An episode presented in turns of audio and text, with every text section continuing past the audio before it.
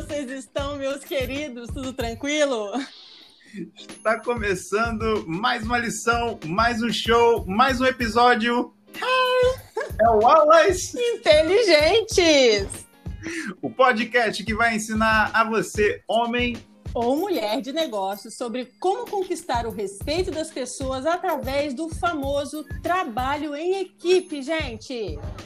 E para isso, a cada novo episódio, vamos estar trazendo sempre um especialista no assunto. E mesmo se você for um daqueles que acredita que não serve para trabalhar em equipe, esse podcast vai te dar um novo ponto de vista sobre essa especialidade tão subestimada nos dias de hoje.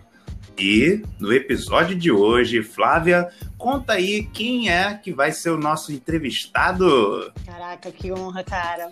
Olha, no, no, Aulas Inteligentes de hoje, nós vamos entrevistar o meu amigo, o meu amigo Roberto Carlos! Não, não, não, não, é. gente!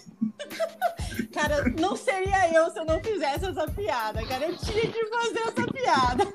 Mas agora falando sério, mas ainda com humor, o humor ligado a áreas da nossa vida, o humor como fonte de inspiração, como fonte de criação, como uma ferramenta de trabalho, gente. Eu quero chamar para nossa entrevista agora o meu amigo mesmo, que eu admiro demais, Roberto Caruso! Brota aí, meu amigo!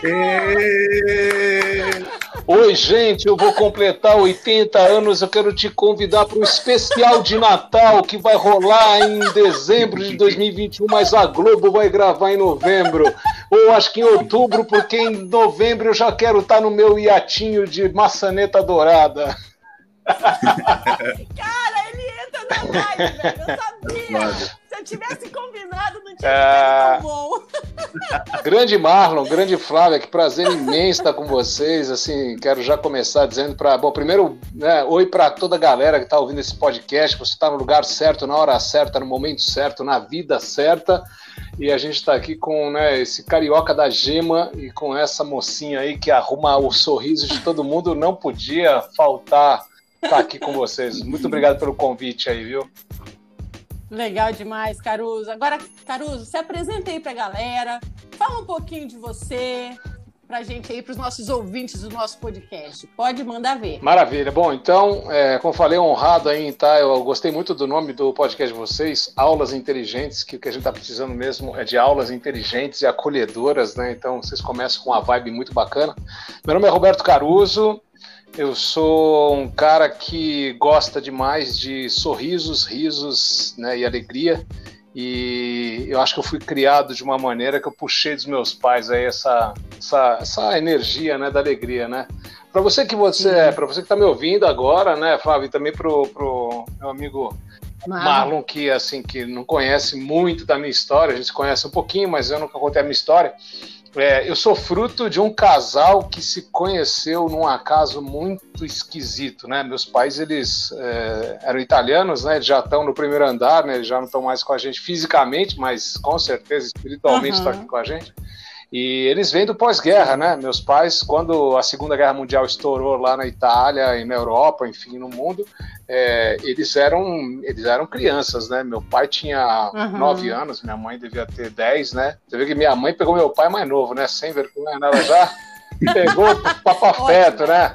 Enfim, e aí olha só que loucura, né? Eu gosto de olhar para esse caminho, né? Porque assim é muito legal é, a gente, para a gente entender também esse tema, né? Quando a gente fala de trabalhar em equipe, de trabalhar em equipe, a primeira equipe que a gente conhece é a família. Essa é a primeira equipe, né? Essa é a grande primeira equipe. E aí eu fico pensando, cara, como é que você escolhe os, as pessoas que vão fazer parte da tua equipe. E aí, parte do princípio que a gente, como filho, né, Flávia e Marlon, a gente não escolhe para nascer. A gente simplesmente, de repente, meu, a gente deu aquela sorte de entre milhões e milhões, né, de, de os, os famosos flagelinhos, os espermatozoides, aquele óvulo, pá, veio você, né? Então, uhum. é, meus pais, imagina, meus pais na Segunda Guerra Mundial viveram os seis anos da guerra e ficaram adolescentes lá. Nossa. Aí viveram todo o processo dos, do país em reconstrução, e aí minha mãe, aos 23, meu pai aos 22 anos, vieram para o Brasil, porque meu avô era engenheiro, ele foi chamado para um trabalho aqui no Brasil, numa, numa marca que algumas pessoas assim que têm mais ou menos a minha idade vão reconhecer, que é a famosa Arno, a Arno que tinha eletrodomésticos, uhum. ela era uma metalúrgica. Vieram para cá, Sim. meu pai veio para trabalhar com uma família em São Paulo, que chamava a família Matarazzo. Na verdade, eu tenho que contar essa, gente. Olha, olha, olha só isso. Meu pai estava lá, bonitinho, no lugar dele, na Itália, lá, trabalhando. Ele trabalhava nos Correios, depois ele trabalhou um pouco com engenharia, fazia uns predinhos lá. Tava lá, na boa, novo, cara jovem ainda, 20, 22, 23 anos. E aí, o irmão dele, mais velho, que já estava no Brasil, trabalhava com a família Matarazzo. E o filho do, da família Matarazzo, o cara queria uma Alfa Romeo Cabriolet, sabe aquelas é, sem capota? Só que, meu, as, as importações nessa época não estavam permitidas. Agora, se eu viesse de outro país com os meus bens, eu podia trazer. Então imagina só, meu pai não tinha muita coisa na vida. Veio com uma mão na frente e outra atrás e um carro. um carro zero. Era, era muito louco, né? Isso daí. Mas enfim, aí ele trouxe para cá o carro ele foi para a cidade, ele ficou os primeiros meses dele no Brasil, Marlon, foi aí na cidade maravilhosa, no Rio de Janeiro, né? Então Opa. o cara curtiu também essa maravilha do litoral carioca, né? Que é fantástico. E aí depois ele, enfim, foi fazendo a vida dele. E aí ele veio para São Paulo. E aí tem um lugar em São Paulo, gente, que chama Terraço Itália, que fica ali na Avenida Ipiranga, em São Paulo, é um dos grandes prédios monumentos de São Paulo. E tem um lugar lá que chama é, chama Círculo Italiano. Círculo Italiano era onde os italianos se reuniam, os caras que vieram da Itália se reuniam. E lá eles faziam festa, dançavam. Bom, por da história, meu pai começou a dar aquela olhada na minha mãe, né? Assim, de longe, né? E ele, meu pai, meu pai sempre foi um pé de valsa, né, gente? Então agora vem a segunda fase, ah, como você começar a construir a sua equipe, né? Meu pai já estava angariando, falou, é aquela mulher lá, eu tô de olho nela, eu tô, né? Tô ali, eu vou pegar o currículo dessa mulher. E ele tentou chegar, tentou ali chegar em nada, minha mãe nada, minha mãe ela não queria saber. Bom, moral da história. Um dia meu pai conseguiu tirar minha mãe para dançar e aí vem a grande sacada. Meu pai dançava muito bem. E se tem uma coisa que as mulheres gostam, né, é de um bom dançarino. É um cara que tem jogo de cintura, é que Sim. sabe levar, é que Sim. sabe né, ter um gingado. Bom, moral da história, minha mãe, até os últimos dias da vida dela, Flávia e, e Marlon, falava que ela só tinha casado com meu pai porque ele dançava bem. Ai, gente, muito legal, né? Muito legal. Bom, Imaginei. e desse Imaginei. Não, e para você ter uma ideia, eles foram, ele teve um concurso de dança lá e o irmão dele com a companheira dele e meu pai e minha mãe, que ainda não eram casados, eles ganharam o primeiro e segundo lugar do campeonato de dança lá no circo italiano. Que então, demais, meu, cara. assim, então assim, é, o time começou ali desse desse desse lance, né, de, de dança, né? Aí é claro, começaram a namorar, noivaram, parará. E aí nasceram minhas irmãs, a Gabriela primeiro, depois a Laura e depois vim eu, escadinha, né? Minha, minha irmã de 59, minha mãe, minha irmã de 62 e eu de 64. E aí, enfim, uhum. a, prim, a primeira grande equipe estava montada a família Caruso aqui no Brasil, né? Então a minha origem, a minha origem foi essa, só para vocês terem uma ideia. E, e, o resto da trajetória, gente, só para assim contextualizar, eu sempre fui, fui, eu sempre estive numa família muito divertida, um pessoal que saiu do nada e se construiu aqui nessa terra maravilhosa que tem muito para oferecer para gente, muita vontade. E aí eu fiz aquele caminho que eu, eu tive muita sorte, né? Minha infância foi uma infância legal, eu estudei num bom colégio, fiz cursinho, fiz universidade e, e aí eu descobri que meu negócio era comunicação, fiz faculdade de comunicação e fazia teatro, né, Flávio? Fazia teatro por hobby, né? Show. né?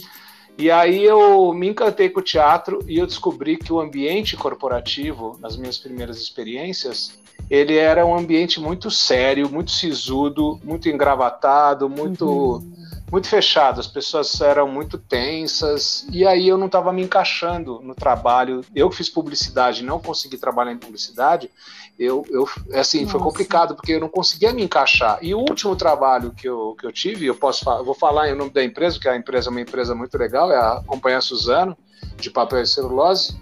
Eu conheci lá, conheci ah. lá pessoas fantásticas, né? E tem uma grande amiga que foi minha ex-chefe, que até hoje somos muito amigos, a Vera. E depois de 10 meses eu falei: ah, vou sair fora, eu vou fazer teatro. E larguei tudo, fui fazer teatro. E nessa brincadeira, é, e nessa brincadeira de fazer teatro, imagina meu pai. Meu pai era calabrês. Nossa. Eu era o único filho homem, ele falou: pronto, agora o cara vai pro teatro, ele vai virar um boiola, ele vai, vai, vai, ele vai se amarrar. E assim, graças a Deus, meu pai nunca teve essa questão de gênero, né? Mas, mas para um uhum. homem que veio da Itália, que tinha essas coisas, não é que ele pensasse isso, mas ele falou assim: família. família. Família Exatamente. tradicional, né, Caruso? Igual a minha aqui, mesmo, parece Exatamente. Aí, o que aconteceu? Meu, meu pai me viu largando o trabalho, que eu estava começando a minha carreira para fazer teatro. E, meu, eu não ganhava, eu não ganhava o suficiente para eu, eu, o que eu ganhava num espetáculo, numa semana de espetáculo, final de semana, dava para tomar meio Guaraná e meio queijo quente que eu rachava com outro ator também, Nossa. entendeu? E aí, moral da história, que eu acabei fazendo um curso com um cara, que é um cara que é o Fernando. Fernando. Fernando. Como é que é o sobrenome dele? Fernando Vieira, que é casado hoje com a Suzy Rego, um amigaço, um super hum. ator, né? E teve a sorte também de casar com a Suzy Rego, que é uma mulher muito inteligente, uma atriz de ponta. Sim. E aí eu fiz um curso com ele e no final do curso ele, ele deu pra gente um, uma, uma apostila, né? E lá atrás estavam as, as, as, referências né? de livro, de curso. E ele tinha feito um curso de comédia dell'arte na Itália. E aí já viu, minha vida virou aí. Aí eu fui é. embora para. Eh, meu pai estava na Itália nessa época, eu pedi para eles dar uma passadinha nessa cidade, ver como é que é o curso. E aí meu pai, ele viu, e aí eu vi que meu pai ele deu o braço a torcer, porque ele já tinha me visto no teatro, né? Eu fiz teatro aqui em São Paulo com a Miriam Muniz, que foi uma atriz das antigas, e ele falou assim: olha, tem dois uhum. cursos. Tem um curso de três meses, tem um curso de um mês. Eu acho melhor você fazer o de três. Aí, meu, virou. E aí, minha, aí começou a minha trajetória de artista. Eu, eu vendi o que eu tinha e o que eu não tinha também. Vendi um carro que eu tinha comprado na época que eu estava trabalhando, saí do apartamento que eu vivia. Vendi tudo, vendi tudo. Vendi violão, vendi prancha de surf. Só não Nossa. vendi minha mãe porque meu pai não queria pagar o crediário, entendeu? Mas eu vendi o que dava, entendeu? Ai, e aí, gente, aí eu fui embora para Itália. Eu tinha 29 para 30 anos, coisa que hoje raramente você vê um cara fazer isso nos tempos de hoje. Sim. Fui embora para a Itália, era para ficar três meses, fiquei um ano e meio. Aí pirei o cabeção, Nossa. porque depois do curso eu, eu fui para Bolonha, conheci uns saltimbancos lá, e eu falo italiano fluente por conta dos meus pais, né? E aí eu tava em casa, né? E aí, Flávio, olha, Marlon, é, foi aquele lance assim, eu tava eu estava numa comunidade de artistas, eu estava né, com uma. E assim, eu morava numa casa que tinha seis artistas: uma, violini, uma violinista, um drag, um cara de stand-up, um cabeleireiro. Meu, era assim, eu estava na, na, tava diversidade. na diversidade, morando na diversidade. E aí eu falei assim, cara, agora eu vou pirar o cabeção. E aí eu conheci um grupo de saltimbancos que eles viajavam pela Itália, parando nas cidadezinhas, fazendo shows, quermesse e tal. Aí eu fiz um trabalho com eles, eles curtiram, falaram: Oi, brasileiro, você não quer ir com a gente? A gente vai até o sul da Itália. Pergunta. Aí eu fui embora.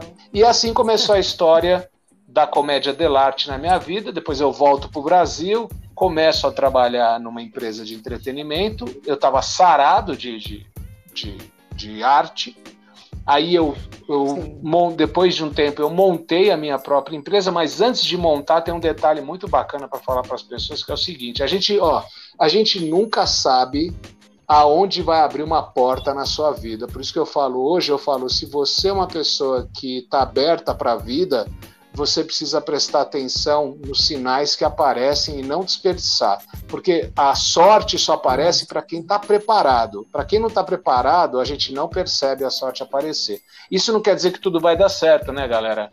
Isso não quer dizer, mas assim, uhum. você tem que ter também a, a, a, humildade de experimentar fazer uma coisa que você acha que é uma roubada e aquela roubada pode te revelar uma grande coisa. E eu quero contar só antes de passar a bola para vocês de volta, é daquilo que parecia uma roubada.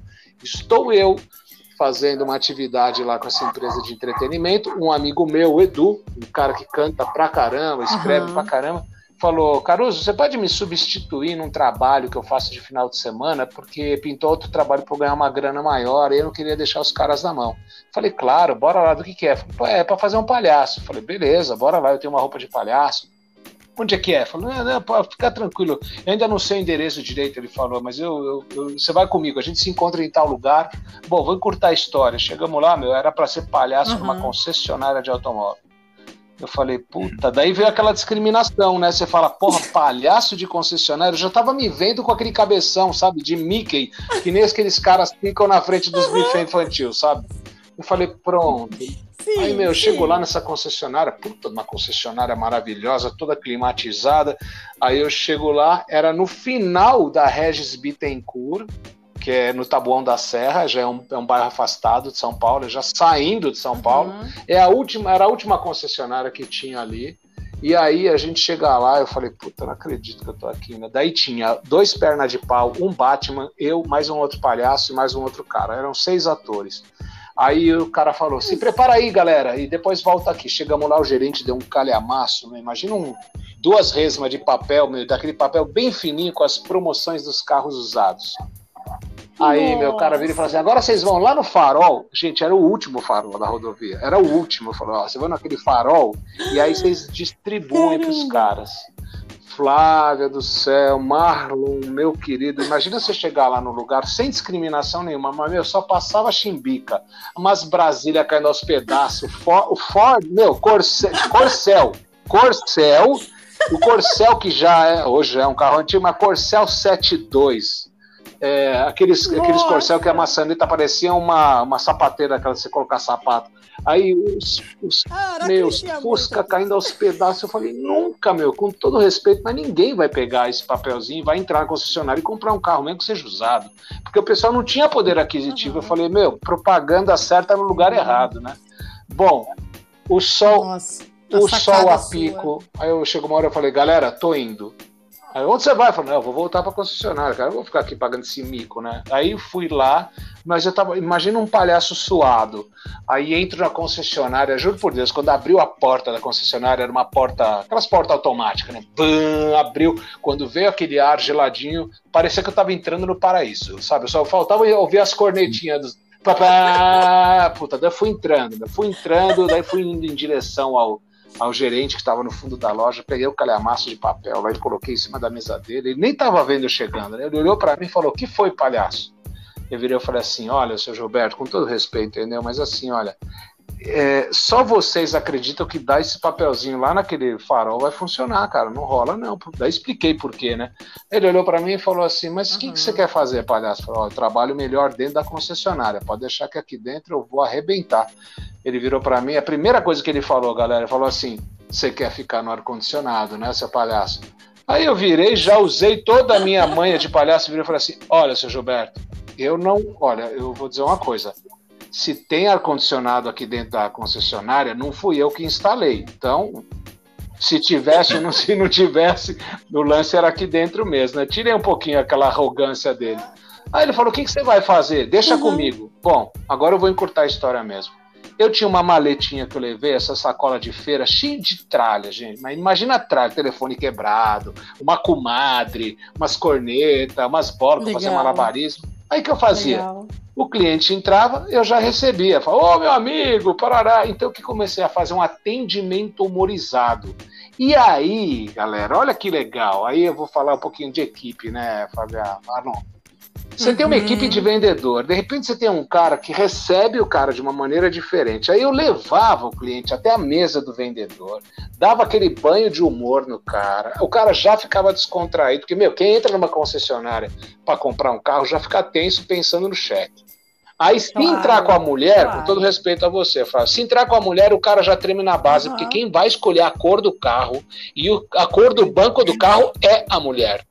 O homem não vai escolher. Uhum. Beleza. Aí quando vem criança junto, vai, entra numa concessionária com seu filho de 5 anos e vê quantos minutos. Eu, eu arrisco, eu, olha, eu falo, eu arrisco falar, não fica mais que 15 minutos lá dentro.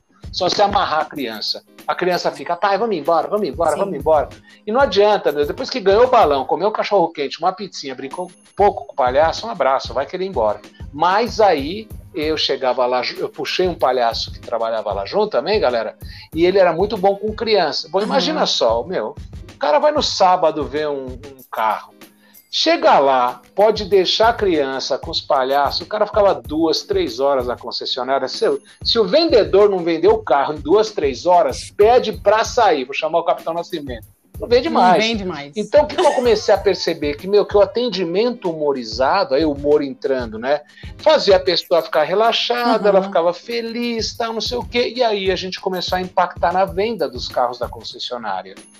Em um ano, a gente quadriplicou, a gente, não, a gente triplicou o nosso salário de final de semana, porque eu apresentei para os caras e falei assim: olha, a gente impactou em um ano na venda desses carros. Isso foi um faturamento de X milhões. A verba promocional de vocês conosco, palhaços, é de 0,0001%. Se vocês triplicam o nosso salário, que é bem justo, a gente vai ficar mais feliz e vocês vão ver que isso daqui vai aumentar também. Né? E tem outra coisa também, né? Quer dizer, assim, se vocês pagam a gente, a gente fica mais feliz, a gente trabalha melhor ainda. Aí o gerente quis dar uma segurada. Não, você tá louco, como assim triplicar? Eu falei, é, meu, triplicar, pô. Porque, ó, se você pagar hoje, você tem isso de percentual. Se você pagar um pouquinho mais, a diferença vai ser muito pouca no final das contas. E por sorte, eu falo que Deus uhum. coloca as pessoas no lugar certo o dono das concessionárias, o seu Luiz, estava lá nesse dia da negociação. E aí o, minha, o meu golpe de Minerva, você sempre tem que ter um as na manga, né? Foi o seguinte, eu falei, olha, tudo bem, se vocês não quiserem aceitar, vocês estão no direito de vocês. Mas tem outros gerentes de outras concessionárias de olho na gente, porque está correndo a voz dos palhaços aqui dessa concessionária. E Sim, aí o seu, claro, Luiz não teve nem. Não pensou duas vezes, falou assim: contrata os moleques, os moleques vendem mais que vocês. Né? Enfim, é, então assim, assim, vou até pedir para o ouvinte, né, me perdoar assim, essa, essa longa trajetória, mas é para mostrar para vocês que assim, aquilo que podia ser uma roubada, que ia ser palhaço de concessionária, que a gente discrimina sim, a gente discrimina quando a gente olha um artista na rua, uhum. a gente fica com medo quando você vê, entendeu? Então assim você está num lugar e você vai fazer um trabalho honesto, bacana, legal, você não sabe a, a, a, oportunidade que pode surgir. E no final de dois anos, ouça bem, Marlon e Flávia, eu nunca imaginei que eu ia fazer uhum. o que eu fiz. Eu comprei o meu primeiro carro zero quilômetros da minha vida com dinheiro de palhaço.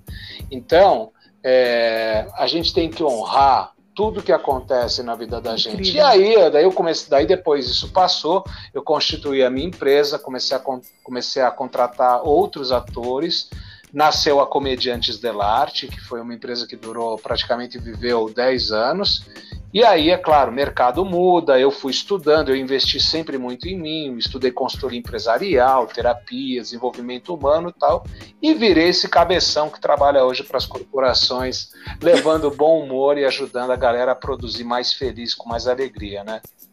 É isso aí. Nossa. Caraca, caraca. Marlon, é com você, meu amigo. Ele levantou a bola aí, agora você dá uma cortada. Porque isso, manda ver. Eu, eu tenho que levantar um detalhe aqui que talvez não tenha nada, nada a ver com o que a gente está falando, que é o seguinte: a panelinha do Sudeste continua, né, Flávia? Começou.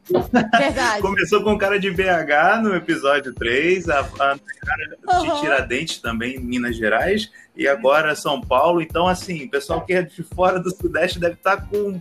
Ah, pensando que aqui é uma panelinha. Mas, enfim, cara, muito boa essa, essa história do, do Caruso, cheia de lições. Quem está ouvindo e anotando vai tirar muito mais proveito dessas, dessas lições. E ah, ele meio que já deu um spoiler da pergunta que eu vou fazer agora. Como sempre, a gente separa algumas perguntas para os nossos convidados. E eu queria, assim, então, contextualizar essa pergunta, que é a seguinte: a pergunta base é: qual foi o momento em que você agregou humor aos seus negócios ou à sua profissão? Mas eu vou além.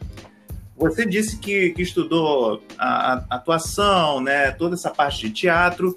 E em qual momento o humor chegou, né? Em qual momento você falou assim, cara, eu gosto disso, eu, eu essa parte eu tenho uma vantagem? Aham. Então, Marlon, é assim, primeiro ótima pergunta, né? É assim, como eu falei, né? Na minha trajetória, já existia um clima de, de, de, de bom humor, de, de festa, de alegria pela própria vai, tradição italiana, vamos dizer. Mas assim, isso está no brasileiro, né? Porque, meu, brasileiro uhum. lá fora é considerado um dos povos mais festeiros. E quando eu falo festeiro, é festa no bom sentido, não é festeiro, festa qualquer, não. Povo alegre, receptivo, acolhedor. E a gente é mesmo, a gente é Sim. do abraço. Eu acho que o brasileiro Somos. tem sofrido muito com essa coisa toda da pandemia, pela questão da gente, a gente tem que se segurar um pouco na hora do abraço, do, do, enfim, mas, mas indo para a pergunta, é assim, é, quando eu quando eu comecei, já na, já na escola, cara, eu não fui um bom aluno, eu não gostava de ir para a escola, né? Porque, e até hoje eu falo os professores que, que tiverem ouvindo, que me perdoem, entendeu? Eu acho que a escola, ela ainda não acertou o passo. Porque a gente aprende muita coisa Verdade. que a gente não usa para nada nessa vida, entendeu? E assim, e não é o que você ensina, é como você ensina. Então, assim, a gente tem uma, um método de escolar muito antigo, retrógrado. Imagina, a minha filha, que tem 12 anos, eu tenho 56, tem duas gerações no meio entre a minha enteada e minha filha. Cara, as perguntas que vieram delas em, em, tempos diferentes eram as mesmas que eu fiz para minha mãe quando eu estava na escola. Não dá, cara. Então, assim, o humor já vinha desde, desde a minha infância. Eu sempre fui muito brincalhão. Eu, até os sete anos eu era. Sete, oito anos eu era mais tímido. Depois, sei lá, eu acho que eu perdi a tampa, minha amiga. Aí a coisa começou a pegar. Eu aprontava direto. Então eu já tinha isso, né, de ser humorado. Mas no trabalho, Marlon, foi o seguinte: eu brincava, era um cara brincalhão, divertido, na escola. Eu, meu, eu tenho 10 anos de acampamento de férias, né? Eu trabalhei em acampamento, eu fui acampante e meus pais me levavam para acampamentos de férias, né? E depois eu fui monitor, que eu adorava, né? Uhum. Se, se, trabalhar no acampamento de férias. Então, assim, era brincadeira. Eu sempre gostei de brincar. Esse é o grande lance. Até hoje eu não parei de brincar. Eu brinco mesmo. Mas aí eu comecei a perceber, quando eu fui para o trabalho sério, entre as, você sabe, aquelas quatro paredes, terno, gravata, não sei o quê. Cara, juro por Deus, eu me sentia, meu, super sufocado. E aí eu comecei a perceber que quando eu usava um pouquinho de humor, a coisa diluía, ficava. O pessoal era divertido também, mas não. É, assim, você ser muito feliz dentro do trabalho que você, você tá, da empresa, era quase que significa. É como, é como se você não fosse uma pessoa que se dava ao respeito, você não podia brincar. E eu percebi que as mulheres, então, até hoje, né? Mulher sofre isso. A mulher não pode ser muito risonha que o cara já fala, ah, ela é facinha. É uma. Meu, isso daí é, é. é muito ruim isso. Então, assim, eu falava, pô, por que, que o homem pode se divertir? A mulher tem que fazer aquele tipo todo sério, não sei o que tá. Mas tudo bem. Isso foi isso depois eu fui, fui perceber como trabalhava. E aí, na companhia Suzano, eu comecei a perceber que assim, que eu tinha a possibilidade de usar o meu bom humor para algumas coisas e eu vi que tinha uma receptividade legal. Mas a grande virada mesmo, Marlon, foi quando eu é, fui embora para fazer o teatro e quando eu voltei. A grande, a grande chave, você fala assim, cara, onde que você descobriu que o humor, você podia ganhar dinheiro ou se sustentar utilizando a linguagem do humor? Foi quando eu trabalhei na concessionária, cara. Porque eu vi que o, utilizar o humor, assim, é, eu era um, eu e, outro, e os outros caras também, mas eu e o Lelé, que era outro palhaço, a gente era um catalisador de resultado de vendas. E aí isso impactou a equipe toda da concessionária. Então os caras, meu, eles, eles olhavam para mim e falavam, cara, funciona. Até eles começaram a trabalhar mais bem-humorados. Por isso que essa foi a grande virada, mano. Nossa. Essa foi a grande virada. Show de bola. E a gente percebe isso, né? Que uh, essa parte da, das mulheres aí, isso é, é, me impactou muito ouvir isso, porque é, eu lembro de algumas pessoas que eu conheci ao longo da minha vida e que você sentia essa pressão, essa seriedade. E isso, ela, essas, essas mulheres, no caso, né, levavam isso para casa e tornavam a vida delas muito mais assim é, extrema, né? extremista. Ela, ela, cobrava mais das pessoas, essa seriedade não, não, não acabava quando dava cinco horas e ela ia embora. Então, realmente, essa cultura uhum. uh, tem que mudar. Eu acho que esse, esse, o humor é realmente a solução. O humor inteligente, bem aplicado. E uh, nessa trajetória sua, você acredita que você comentou, né, que passou uma dificuldade lá de ter que dividir o lanche com, com um amigo. Você acredita que essa foi a sua maior dificuldade ou você tem um outro momento que você fala, cara, essa daqui foi a minha maior dificuldade na vida? Cara, olha, eu vou falar uma coisa que assim pode ser estranho para as pessoas se eu falar assim, ah, você passou uma dificuldade, né, cara? Eu assim, é, eu acho que os meus pais, eles me deram, a mim e minhas irmãs, eles trouxeram uma coisa, acho que sem querer até. Cara, eu não consigo imaginar o que é ter nove anos e você ouvir uma sirene e você ter que sair da onde você estiver para ir para uns túneis e ficar ouvindo bomba explodindo, rajada de metralhadora. Eu não faço ideia, cara, do que é isso, entendeu? Então, meus pais, eles incutiram na gente é, essa questão de que não tem a expectativa das coisas no sentido de assim, cara, é, eu aprendi a viver minha vida no presente. Se você falar assim, Caruso, qual foi a tua maior dificuldade? Cara, eu não consigo lembrar porque eu nunca olhei para minha vida uhum. com dificuldade. Eu sempre olhei como oportunidades. Ah, teve momentos difíceis? Claro que teve. Mas, cara, não era uma coisa assim, putz, agora ferrei. Pô, meu, já fiquei sem grana, é, já tive, sabe, questões assim muito difíceis de lidar com morte de amigo meu. Tem amigo meu que se suicidou e eu não consegui entender aquilo. É, então, assim, é, as dificuldades que eu tive, entendeu? Elas sempre foram dificuldades que, graças a Deus, de alguma forma eu consegui olhar por um lado positivo. E até hoje eu trago isso. E a minha vida, a minha vida como empresário, cara, pensa numa montanha russa é, daquelas que você se pela de medo, né? Na hora que você vai descer, cara. Meu, às vezes era assim.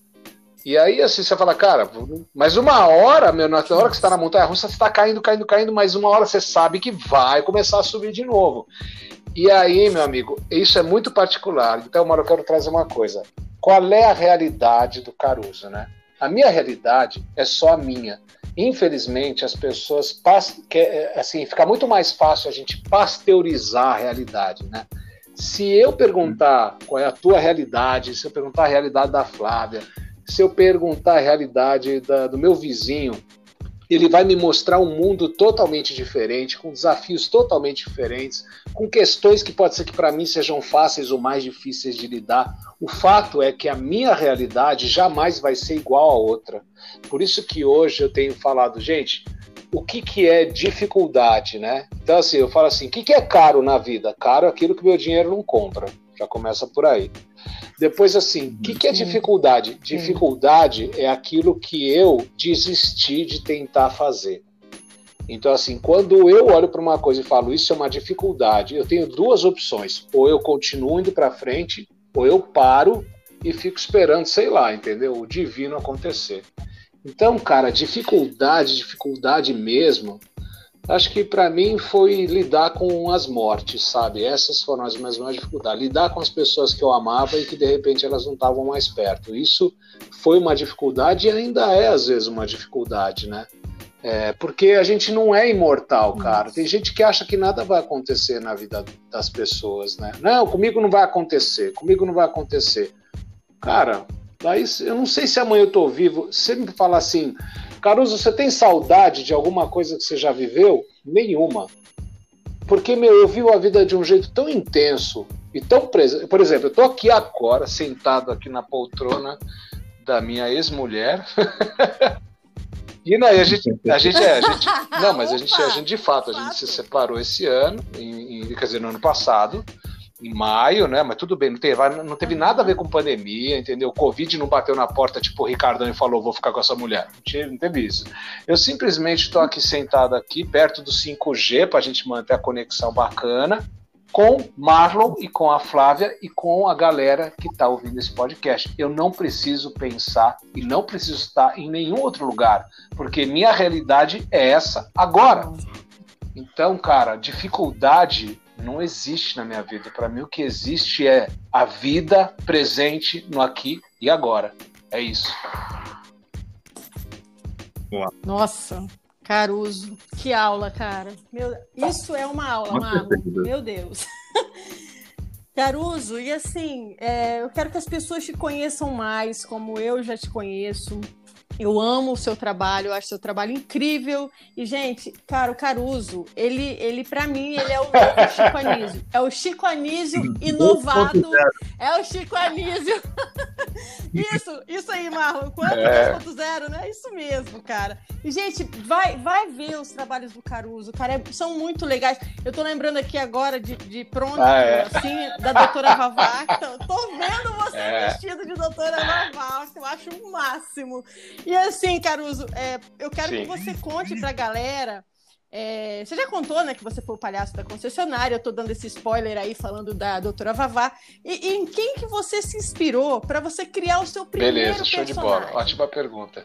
Bom, como eu falei antes, né, é assim, o meu primeiro personagem mesmo, se eu for, se eu for pegar a raiz, a raiz, a raiz mesmo, é, eu comecei, eu sempre gostei de gravar. Né? Tanto que, assim, você, assim eu, eu tô para uhum. lançar o meu, eu chamo de Upcast, né? É um Upcast, é, que são pod, é podcast ah, para dar um up na galera, legal. mas é usando exatamente essa raiz aí que você tá falando do personagem, né? Eu, quando era moleque, eu inventava muita uhum. coisa, né? Eu, eu inventava umas histórias, e meu avô, ele me deu um, um gravador de rolo, que eu ficava fazendo efeitos sonoros com a boca, sabe? Eu, ficava gravando, fazia umas locuções. Eu sempre gostei muito da área do estúdio, da locução, e eu sou locutor também. Eu tirei o meu RT de locutor também, né? Então eu gosto muito dessa brincadeira, né? Da, da locução. Enfim, tudo que é comunicação para mim é uma coisa que mexe muito comigo. Então eu criava algumas coisas imaginárias, mas aí, é, de novo, né? o, o, o personagem que eu montei mesmo, que, que começou a me dar mais, é, mais, é, mais experiência, mais prática, foi o palhaço, né? Que na época que eu montei ele, que eu, que eu criei ele, ele tinha o meu nome, chamava Beto o Palhaço que deu certo. Beto de Roberto, que é meu primeiro nome. Né? E eu falava, ah, Beto o Palhaço que deu certo, uhum. né? Porque tinha dado certo. Só que depois esse esse mesmo palhaço, ele teve a, aí, como o Marlon falou, né, o 2.0. Hoje eu é. tenho um nome do meu palhaço. Meu palhaço mesmo chama Pipoca Quente porque pipoca fria é muito ruim, né? Então, pipoca quente. Por que pipoca Verdade. quente, né? Porque pipoca quente, porque pipoca é coisa que, meu, quer dizer alegria, né? Tá, fica pulando. É, pipoca é uma coisa muito legal, enfim. Então, assim, veio esse pipoca quente. E assim, eu, eu Flávia, eu não tive. Não é que eu olhei para alguma coisa, alguém me inspirei numa pessoa para criar um personagem. Vocês trouxeram uma coisa muito legal, que até o Jordão lá ele fala: ah, o Caruso quer ser o Chico Anísio, né, do, dos tempos modernos. Eu falei, gente, eu tive as, eu tive as influências, sim, do Chico Anísio. O Chico Anísio, para mim, é, para mim, ele é um dos, ele é o maior ator performático que eu já conheci na vida e já conheci outros, eu já, eu já conheci a história de outros grandes comediantes né, no mundo. A gente pega Irmãos Marx, o Chaplin, é, você pega. Uhum. Meu, tem muita gente de vários países muito legais, mas eu nunca encontrei um um, um, ator, um artista, não vou nem falar ator, um artista como o Chico Anísio. Eu não achei nenhum no mundo que tinha. Meu, o Chico Anísio tinha mais de 150 Acredito. personagens. Se você, se você chegar e colocar no Google lá Chico Anísio, no Wikipedia, ele te dá toda a relação dos personagens, o que era. Então, assim, eu tive essa influência e tive a influência dos trapalhões, né? O Renato Aragão, o Didi, o, pô, o Mussum, gente, cara. Puta merda, meu. Quem que é aquele cara, meu? Eu queria ter conhecido ele pessoalmente. Cacildes. Ele, ele, ele, ele, cara, se, se o Papa canoniza alguém para virar santo, tinha que canonizar o, o Mussum, gente. O Mussum é, para mim, eu falo que ele, ele é o deus do ébano da comédia. Entendeu? É o negão mais, é, é o negão mais lindo que eu conheci Nossa, na, assim, que eu, na vida. Porque Cara, ele é atemporal. Se eu pego, às vezes eu vou no YouTube e eu assisto o Mussum, porque além dele ser um artista, além dele ser um cara divertido, você pega a história dele, como ele se transformou. Ele não era comediante, cara. Ele era sambista, ele era do samba, Nossa. entendeu? Então, assim, ele é. Não, e meu, e o cara, cara meu, você olha para ele, você olha para ele, não tem como você não sorrir, né? E aí, beleza, né? Assim, Verdade. o Didi, o Dedé, o Renato Aragão. Renato Aragão para tirar o chapéu, porque, meu, esse cara aqui, assim. E aí, né, Marlon, você falou da galera achando que é a panelinha do Sudeste, mas eu tenho que falar uma coisa. É que não chega no Sudeste, no Sul e no Sudeste, né, a riqueza que a gente tem no Nordeste, Norte e Nordeste. Porque, meu, no Nordeste, o Chico Anísio veio do Nordeste, o, o, o, Tom Cavalcante veio do Nordeste, tem outras pessoas. Eu fui para Fortaleza, gente, tem comediantes maravilhosos. E uma vez em Maceió, eu fui fazer um trabalho e fiz a doutora Vavá e o Dom Diego Delgas, que é um gastroenterologista que ele fala sobre alimentação e digestão com direito a todos os gases que você possa imaginar. E aí, eu, quando eu fiz a apresentação, tinha uma galera de Maceió Rio Grande do Norte, né, galera? Aí no final da, da, da assim, a gente tava no jantar, já confraternizando, aí um cara chegou para mim e falou assim: Rapaz, paulistano, tu já pode vir para cá que tu manda bem na comédia, viu? Porque, olha, gente, então para mim aquilo foi um elogio. Eu falei, cara, um cara do norte, nordeste, falar que eu sou um bom comediante, para mim foi, meu, aquele era o meu Oscar. Porque tem muita gente boa. Meu, Fortaleza, é, eu, aqueles caras que a gente vê às vezes no centro de São Paulo, no Rio de Janeiro, você vê no centro fazendo lá uma capoeira, fazendo uma brincadeira. Meu, só tem comediante em Fortaleza. Os caras têm uma tirada, eles têm um improviso. Então, assim, tem muito artista legal, né? Mas a gente tem, infelizmente, a gente tem muito pouco espaço para bons artistas e, muito, e, bons músicos, né? Mas enfim, uhum. é, é, o Chico Anísio, uhum. cara, foi minha grande referência. E assim, os personagens que eu fui construindo depois, eu chamo, eu não chamo nem de personagem, eu chamo de entidades da alegria né? Porque são, eu falo, são literalmente entidades, que baixa o santo mesmo. E aí eu vou me transformando. Tanto que, é, assim, é, quando eu fui construir a doutora Vavá, Flávia, só pra você ter uma ideia, para quem está ouvindo aqui o podcast, gente, vai lá no arroba Roberto Caruso Oficial, já já, talvez na, na época que você vai ouvir esse podcast, o site está quase pronto, né? Então no site você vai ver esses personagens. A doutora Vavá, ela foi criada em 2000 Tô falando de 20 anos de personagem. Nossa. Então, e ela, como é que ela apareceu? Anos. Ela, a doutora Vavá, surgiu por conta de uma amiga minha que tinha um casal que ia fazer uma despedida de solteiro na casa lá dos pais. E ela falou, pô, você não faz um telegrama animado, né? Que eu fazia também. Eu falei, ah, tudo bem. Daí ficamos pensando, o que nós vamos fazer? Putz, o que a gente pode fazer para ser uma coisa legal, interativa?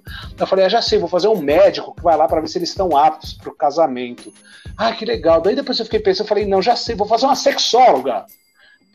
Aí, meu, daí eu falei, não, uma sexóloga é muito pouco, tem que ser uma sexopsicoterapeuta. Aí, então já viu, né? Já fiz um X-tudo. E a doutora Vava, cara, olha só, eu, eu chegava na casa, que depois top. eu fiz vários, mas só pra ter uma ideia, eu levava uma, uma, uma cama dessas cama dobrada, sabe? Cama de campanha, essas camas que você dobra. Eu levava a cama, daí assim, num determinado uhum. momento eu entrava em cena, parava, juntava todo mundo em volta e eu via fazer o teste de afinidades, que era para ver se os gostos do noivo combinavam com o gosto da noiva. Porque minha sábia avó dizia o seguinte: quando você for casar com uma pessoa, você faz a lista de afinidades. Você fala, você gosta de macarrão, você gosta de arroz e feijão, você gosta de bife milanês, você gosta de peixe. Você vai fazendo a lista de afinidades. Se 70% Nossa. der combinado, vai fundo. Se menos de 40% não combinar, nem casa não casa que não vai dar certo. Então eu fazia essa brincadeira Nossa. e aí fazia umas brincadeiras interativas com a galera. Então começou assim. Aí depois, meu, aí assim, aquele negócio, né? Carrinho de rolemã não tem freio, né? A hora que entrou na ladeira, vai, vai ladeira abaixo.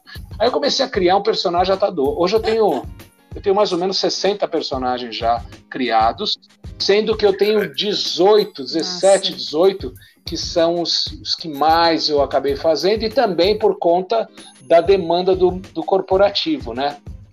Então eu também fui criando é, por sim, meio sim. Da, da, da demanda que a galera tinha, né? E o legal dessa evolução, galera, é que assim, agora esses 16, 17 palestrantes, eh, eh, personagens, né, entidades, eu transformei em palestrantes. Eu sou o, prime eu sou o primeiro, a primeira agência de Nossa. comunicação, criatividade e alegria que eu, que eu construí em 2020, que tem o seu próprio banco de palestrantes. Então eu tenho, eu tenho muita gente trabalhando para mim já. Mas olha, eu, eu não. Eu, eu não pago, eu não, mas assim, eu não preciso pagar seguro-saúde, eu não preciso pagar. É, não dou aumento. Se, se, se, se, se ficar redio, eu ponho na geladeira, eu ponho na arara.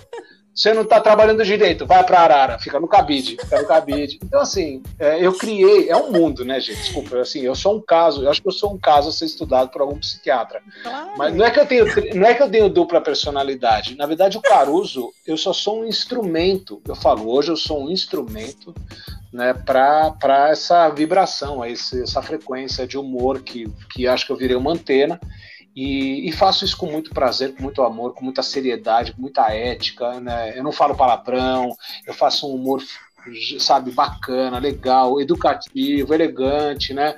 E elegante. Para isso, para a gente poder viver melhor, né, gente? É isso, né? Nossa.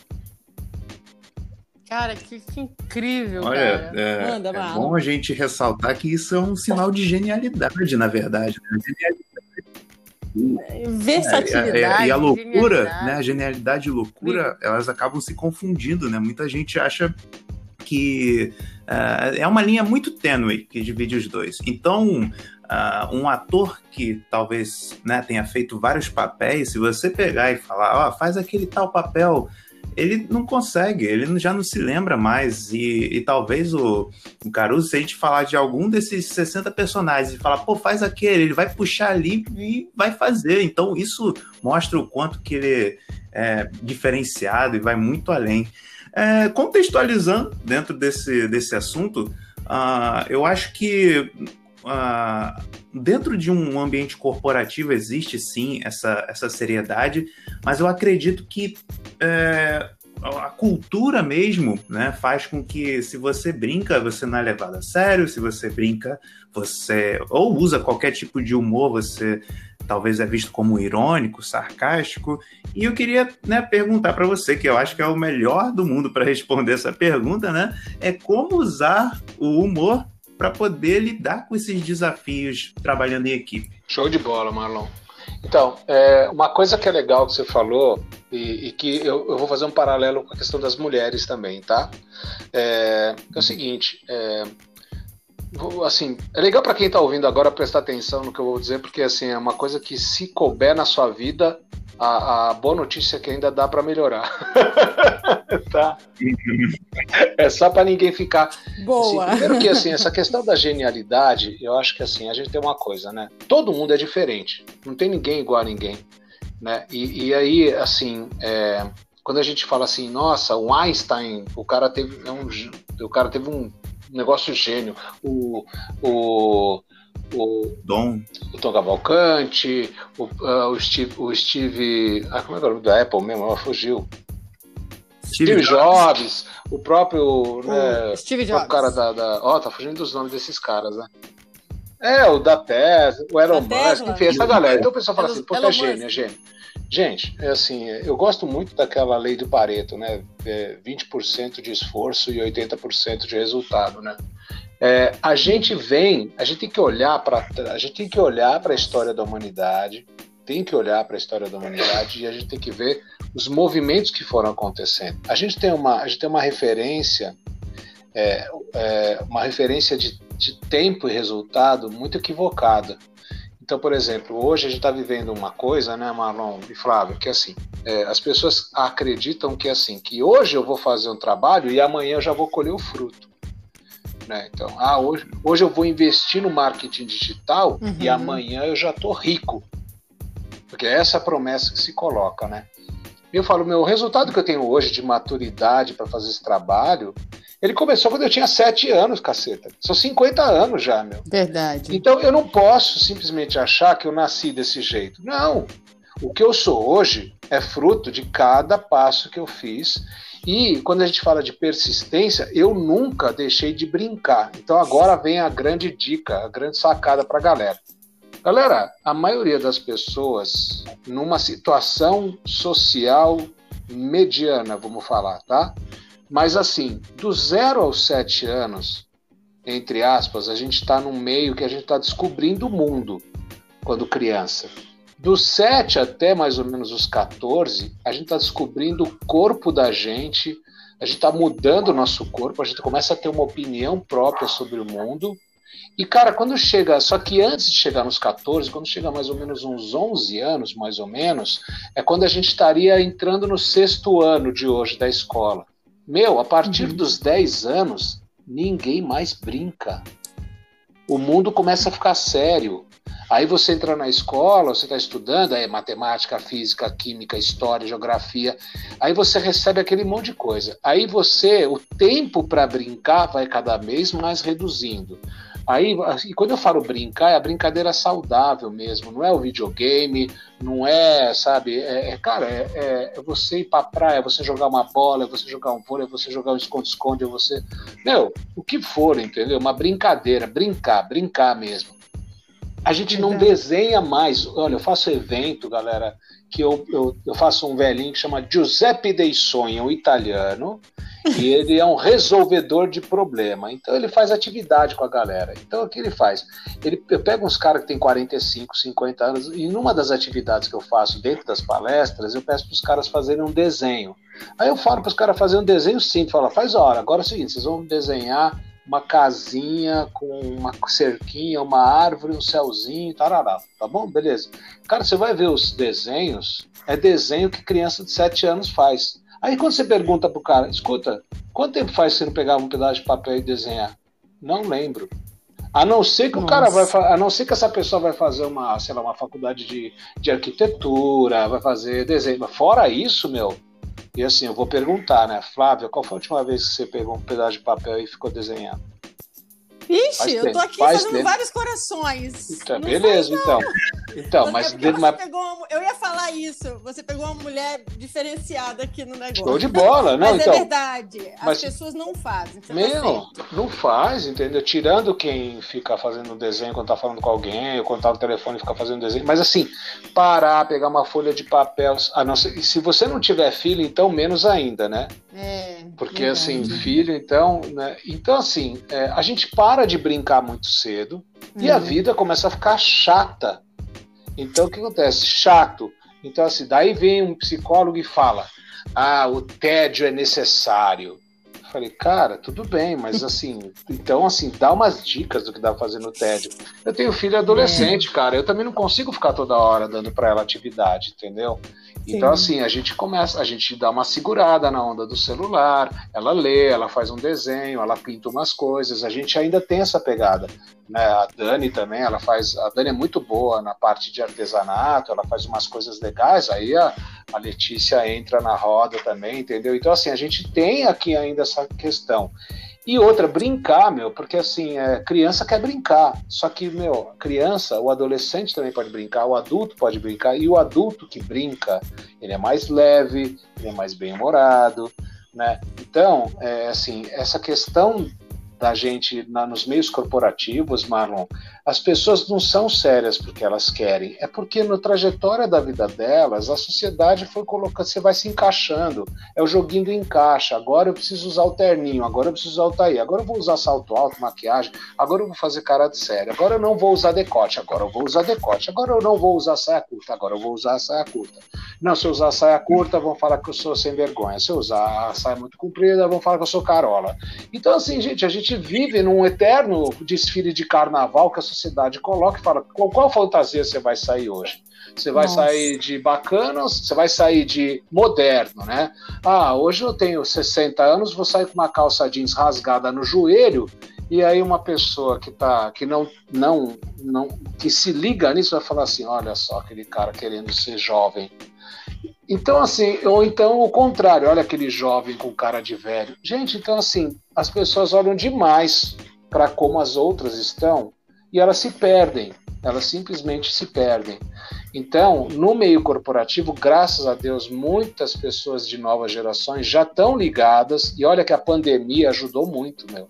A pandemia Sim. começou a quebrar paradigmas que, né, olha, eu há quanto tempo que eu levanto essa bandeira do gente, faz o ambiente de trabalho ser bem humorado, o pessoal pode se divertir fazendo trabalho, produz mais, a pessoa que está contente no ambiente de trabalho, ela produz melhor, é mais leve, ela estressa menos, ela adoece menos, ela chega em casa mais feliz.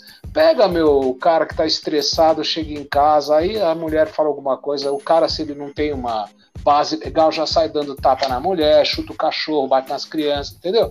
Então, é, gente, assim, é, o mundo corporativo né? Olha só o nome, corporativo. Corporativo é de corpo em atividade. Eu preciso uhum. trazer atividade, que nem criatividade. O que quer dizer criatividade? É criar atividade que vai mexer com a inteligência da pessoa, para ela poder o quê? Usar a imaginação, para inovar. Então, assim, gente, a vida foi o ser humano, como tudo nesse planeta, foi feito para ser feliz. E aí as pessoas ficam achando sarna para se coçar. Então, assim, gente, por que, que a gente não pode levar uma vida feliz? É assim, é aquela, por que, que a gente tem uma diferença social tão grande no Brasil? E aí, Marlon, vou pegar um pouquinho o exemplo do Rio de Janeiro, tá? Por que, que a gente uhum. tem uma diferença tão grande né, social no Rio de Janeiro? A gente tem as maiores favelas do mundo são no Rio de Janeiro.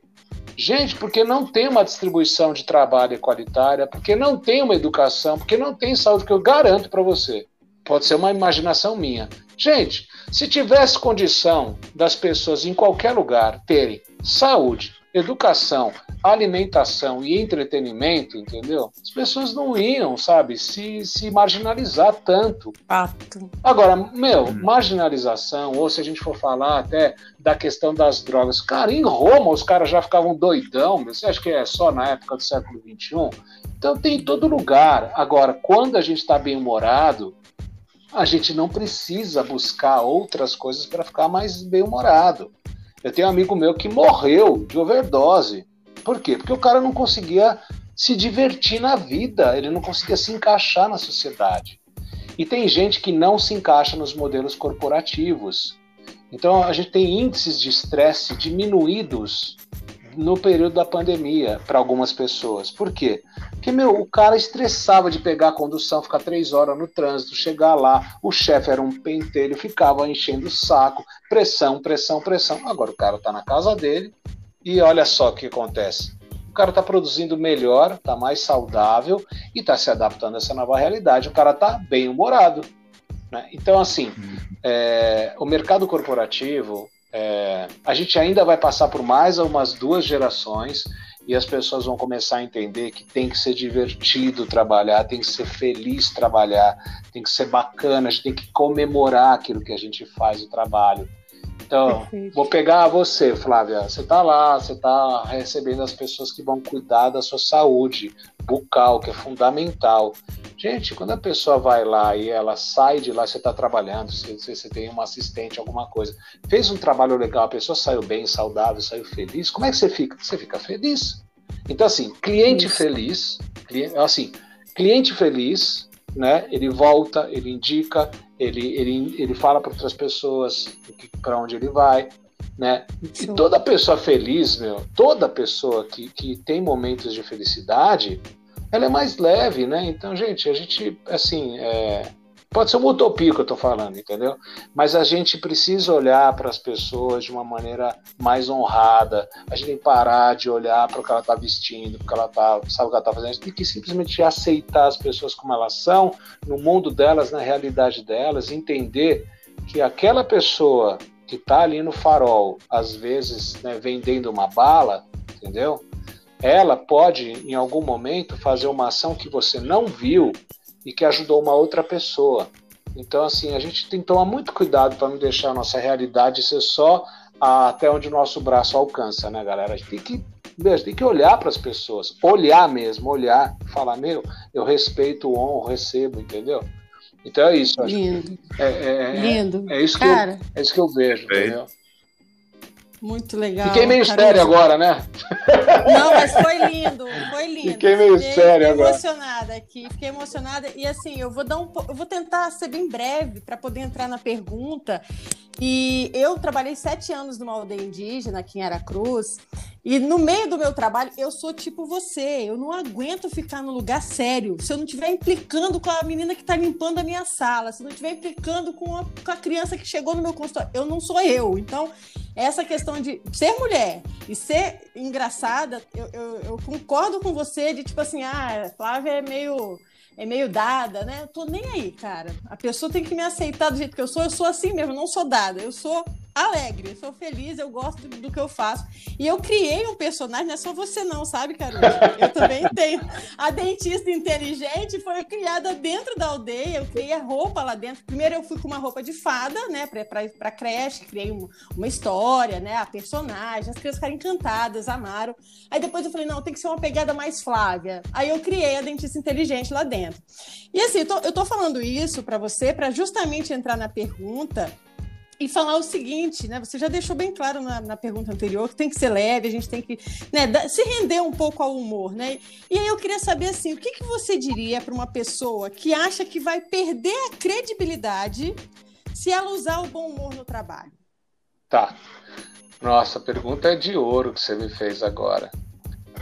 Uma pessoa, quando ela acha que se ela for bem humorada, ela vai perder a credibilidade, ela já perdeu a sua autocredibilidade. Nossa. Hum. Porque ela está pensando não nela, ela está pensando no que o outro vai achar dela. E a minha pergunta é o seguinte: a gente nasce nessa vida pelado e sozinho. Nós vamos pelado e sozinho. A gente só não vai pelado porque alguém vai colocar roupa e a gente nem vai ter a chance de escolher a roupa. Então, se você é. quer, se você que está aqui ouvindo, você quer deixar um testamento, deixa lá um observação. Quando eu morrer, põe uma roupa dessa cor, por favor, entendeu? Porque é o seguinte, olha, é assim, é, é, eu acabei não falando só. Eu vou pegar um gancho do lado das mulheres, da questão do humor, e também vou entrar na tua resposta. É assim. Uhum. É, eu não vou falar, não vou ficar falando, infelizmente, a população, a vida é machista. Não. A gente sabe que a gente teve na história da humanidade, a gente teve também as fases matriarcais, onde as mulheres eram as, o poder, tá? É, eu não lembro direito se foi, no, se foi na época do renascentismo, enfim da Renascença, enfim. Eu sei que a gente teve uma época. E a gente tem também tribos indígenas, né, que as mulheres são as, são as, as, as que, né, que comandam, né? Existe um, é diferente em tribo indígena, né? A gente vê Sim. que, assim, é, por exemplo, tem mulher que caça, meu. As mulheres caçam. Vamos olhar para a natureza, né? Gente, assim, na natureza, né, as, as fêmeas, né, vou pegar os felinos, né? Você pega os, os, as fêmeas, você pega uma, um, umas leoas, né? Então você tem um leão, que uhum. é o, o, que é o procriador, é ele que mantém a procriação da. E tá lá as leoas. Gente, vocês sabiam que quando o, tem uma cria, tem os, os, os, os leõezinhos, né? Quem cuida uhum. da cria durante a caça, no momento da caça, é o leão.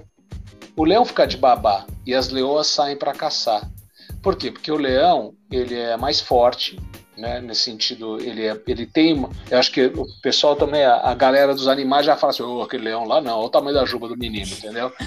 Aí, só que, meu, as leoas, elas têm uma, os animais têm uma estratégia para trabalhar em conjunto. Vamos falar um pouquinho de time instintivo né? Meu, as leoas, elas já sabem que elas não vão correr a favor do vento, porque a gazela vai sentir o cheiro e vai sair rápido. Então existe toda uma estratégia dos predadores, né, deles trabalharem em conjunto, mas só que assim, para para imaginar a cena, imagina a cena, tem seis leoas, Aí elas falam: bom, galera, amanhã é almoço, vamos fazer a reunião. Ó, reunião debaixo da, da mangueira. Aí junta as seis duas. Gente, vamos ver o planejamento estratégico da caça de amanhã. O gráfico de produtividade da caça, não sei o que e tal. Não, gente. Os bichos sabem que eles têm que agir de uma certa maneira. Uma leoa vai por um lado, outra leoa vai por outro, que daí assim, uma vai levar aquele rebanho que vai estourar para aquele tal lado, a outra vai sair pelo outro lado e vai Sim. pegar a gazela. Então, assim, tem um lado instintivo que a gente esquece, né? Infelizmente, o ser humano começou a esquecer disso. Então, o é, que, que acontece? As mulheres, elas passaram por fases dentro da história da humanidade, na época que as mulheres também elas eram, elas eram é, é, preparadas para casar, né? Então tinha aqueles acordos, né? A criança tinha 13 anos, já estava prometida para o filho do outro, porque tinham interesses, né? Era uma barganha danada, né? E até hoje a gente tem, entre aspas, tem famílias onde a, a, a estrutura familiar ainda fala, mulher é para casar. falei, gente, tá bom, mulher é para casar.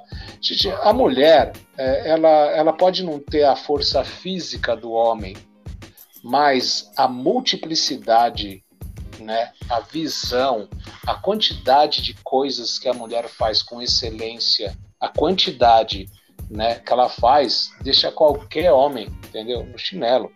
Porque assim, e não estou fazendo apologia aos homens às mulheres. Meu, a uhum. mulher, ela acorda, ela, quando ela já tem uma família, acorda, se prepara, se, né, se veste e põe uma maquiagem para ficar mais bonita, põe uma roupa legal, passa perfume, vai lá, faz o café da manhã, não sei o que, não sei o que, organiza a casa, vai trabalhar hoje, né, empreendedor, vai trabalhar, é, vai na reunião dos pais na escola, é, volta, faz ginástica, não sei o que. O homem não faz. Põe um homem para ter a rotina de uma mulher. E não estou falando de competição, estou falando de atitude.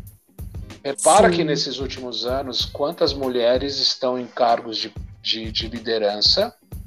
E por quê? Uhum. Porque elas mandam melhor que os homens, gente. Porque a mulher, a mulher tem um olhar periférico muito mais, muito mais assertivo do que o homem. O homem foi, foi, ele foi ensinado a ser foco, né? Tem que olhar para uma coisa. A mulher, desde criança, aprende a ser multifuncional. O homem, quando é criança, mulher, quando é criança, brinca do quê? Brinca de casa, de cozinha, de costura, de fazer bolo, de maquiagem. Homem brinca do quê? Bola, carro, bola, carro, bola, carro. Aí cresce. Aí bola, carro, mulher. Bola, carro, mulher. Bola, carro, mulher. Aí quando fica mais velho, né? É, já não joga mais bola senão tem um infarto, né? Aí é só carro, carro. Mulher também já não consegue mais segurar a onda. Então, assim, gente, é assim, é, é, de novo, voltando àquela coisa do brincar e do não brincar, se a gente não der uma misturada nisso, se a gente não der uma mescla, a coisa não vai andar, vai continuar assim, vai perdurar durante todo o tempo da vida. Né? Então, é, é, é, nessa questão do. E quando você me pergunta, você fala assim, ah, é, quando uma pessoa ela fica perguntando, ela, ela, como que eu faço se eu quero utilizar o bom humor, né? E, e como que as, não, e não ser, é, não ser é, visto de uma maneira, não, não, perder... não perder, não perder o respeito. Né? Então, então assim, gente, ser bem humorado é, quando você é bem-humorado, é, você não falta o respeito com ninguém. O problema é que, assim, é, como eu comecei a falando daquela coisa da infância, que a gente não brinca, como as pessoas elas não praticam brincar, quando elas vão brincar, elas não têm a manha. Aí elas exageram. Aí, aí o Marlon trouxe uma coisa, às vezes a pessoa é irônica, sarcástica, são tipos de humor, né? O irônico, o sarcástico, o bullying, né? Que tem gente que acha que fazer bullying é divertido, você zoar com o gordinho, com a gordinha, com o careca, com não sei o quê, com o vesgo e tal. Então, assim, é, as pessoas não têm conhecimento sobre humor, por isso que elas não querem usar humor, porque elas não sabem o que é humor e não sabem usar. Gente, é a mesma coisa que você pegar uma Ferrari, você entrar nela e fala, dirige. Você não vai saber, porque você não tem conhecimento. Então, assim, a linguagem do humor, ela tem um estudo, tem formas, tem maneiras, tanto que, assim, é, eu cansei de ser simplesmente um artista que vai lá fazer o show, como eu criei cursos né, de humoratória, por exemplo. Curso de humoratória é ensinar pessoas que falam, mas utilizar o humor dentro da fala para criar uma conectividade. Tem gente que acha que humor é só falando palavrão, é só falando de sacanagem. Isso não é humor, meu. Isso é uma tolice. Isso é ignorância. Hum. Então assim, então, é, então assim, quando você fala humor hoje para qualquer pessoa, o que, que vem em mente das pessoas? Stand-up comedy, aí vem os tais dos Mickey e os palhacinhos lá na beira do, do, do, do, do, do, do buffet infantil, aí vem um show de comédia, ou vem alguém fazendo uma coisa de muito mau gosto. Eu falo, gente, assim, é, então as pessoas não conhecem o que é humor. E o mais legal que eu quero trazer para vocês é o seguinte: você que quer ser bem-humorado, você que quer ser mais divertido diante das pessoas, procure, entendeu? Estudar e, e, e escolher coisas legais. E as coisas legais, sabe onde elas estão? No cotidiano. Quem que já não fez umas pataquadas, meu? Quem que já não. Eu, outro dia, sem que, ó, eu sou um cara atencioso, mas outro dia eu fui, sei lá, eu fui fazer a barba. E aí eu peguei o primeiro tubo que tava lá perto, eu tava meio assonado. Quando eu vi, cara, eu tava passando pasta de dente no rosto. Eu falei, cara, meu, eu comecei a ver aquele negócio mentolado, aquele cheiro, eu falei, mas o que eu tô fazendo? Aí eu me liguei, né? Daí quando eu olhei, eu comecei a falar, mas eu sou, eu sou ridículo mesmo, né, meu? E olha, ridículo é maravilhoso ser ridículo, tá? Ridículo é. Porque uhum. ridículo é tudo aquilo que faz rir. Aí eu fiquei olhando e falei assim, ó, agora o Marlon, eu vou responder aquela pergunta da dificuldade, né? Eu podia olhar para isso e falar assim, nossa senhora, agora vai irritar minha pele. Não, eu falei assim, gente, ainda bem que eu passei a pasta de dente no rosto. Pior se eu tivesse colocado o creme de barbear na boca, né, meu? É verdade. Então, assim, é, eu não gosto de usar aquela frase sempre a coisa pode ficar pior, mas, meu, mas ela podia ter ficado pior. Então, assim, no cotidiano, todo mundo passa por situações que são uma palhaçada. Por que, que a pessoa ri quando a outra tropeça? Porque não está dentro do nosso padrão de funcionamento. Sim. Aí a pessoa ri, mas se ela percebe que a pessoa se machucou, depois ela dá uma parada, né? Porque é sacanagem, né? Você vai, a pessoa se estabacou. Mas é engraçado por quê? Porque não está dentro do padrão. Tudo que a gente tira do padrão, que a gente chama de tempo cômico, ele, ele dá uma. Você começa a rir. Né? E, e, então, assim, é. gente, assim, você, você que quer ser bem-humorado, gente, começa leve, entendeu? Com quem que você vai fazer a brincadeira, né? É, regra número um: não brinque com religião, não brinque com futebol, não brinque com crença das pessoas. Começa a brincar com coisas bobas, sabe? Coisas pequenas, coisas mais leves. Que aí a coisa vai, vai mais, sabe? Agora ninguém pede respeito por uhum. ser bem-humorado, né? E as mulheres, pelo amor de Deus, mulher que está ouvindo o podcast, entendeu? Seja sorridente, seja feliz, ria. E se alguém chegar para você e falar, ah, facinha, assim, facinha é seu passado, meu amigo, entendeu? Vai perguntar para sua mãe como é que foi na hora que você estava nascendo, se foi facinho. Entendeu? Não tem nada de facinha, é. gente. Para com isso. Por que, que mulher é facinha? Homem não é facinho, homem dá risada e tal. Se alguma mulher vira para homem e fala assim: oh, mas você tá facinho, tá soltinho, né? Ô, ô, ô, Carlos, deixa eu fazer um adendo sobre isso. É, eu, eu falo o seguinte, né? Porque eu tenho esse perfil de ser. Eu vou sorrir mesmo, eu vou rir para todo mundo, porque é o Graças meu perfil. a Deus. E é, ainda bem, né, Marlon? E o que, que eu falo quando eu vejo assim, até as mulheres têm esse medo de, tipo assim, ah, não vou ficar rindo muito, senão eles vão achar que eu sou dada. Eu falo o seguinte: é, a é, na verdade, quem está pensando que você é fácil é o outro, não é você. Então você continua fazendo o que você está fazendo. É. Você não vai cair no. Entendeu? Então, vem do outro. O que vem do outro não te atinge. É igual o Karnal fala muito. Ah, quando me xinga de careca. Tá, eu sou careca. Então, tipo assim, sabe? Então, é, depende muito do que a pessoa tá falando para você, se você vai levar aquilo a sério ou não. Então, deixa pra é, lá. Flávia, tem, não... tem, uma coisa muito legal que você tá falando, que é o seguinte, né? Essas mulheres que em algum, em algum lugar elas falam, ah, olha lá, aquelazinha que facinha, não sei o quê. Essas mesmas é. mulheres, quando elas estão num outro contexto, no lugar com as suas amigas, né, elas dão risada, se divertem. Então, assim, é, é, é, é, eu falo que é o seguinte, é que nem. Tem, claro que tem lugares, eu falo que a gente sabe da ética social, né? Então, assim, por exemplo, se eu estou no Rio de Janeiro, entendeu? E eu estou ali perto da Orla, se eu estiver andando pela Orla e até mais alguns quarteirões ali perto, se eu tiver de sunga, chinelo e camiseta, ninguém vai dizer nada, entendeu? Se eu for para o centro do Rio de Janeiro, de sunga, não vai caber tanto. É o mesmo Rio de Janeiro, Isso. é a cidade praiana, mas é o contexto. Mulher. Se uma mulher for na Avenida Paulista, entendeu? De canga na cintura e, e a parte de cima do biquíni, vai ser um atentado ao pudor.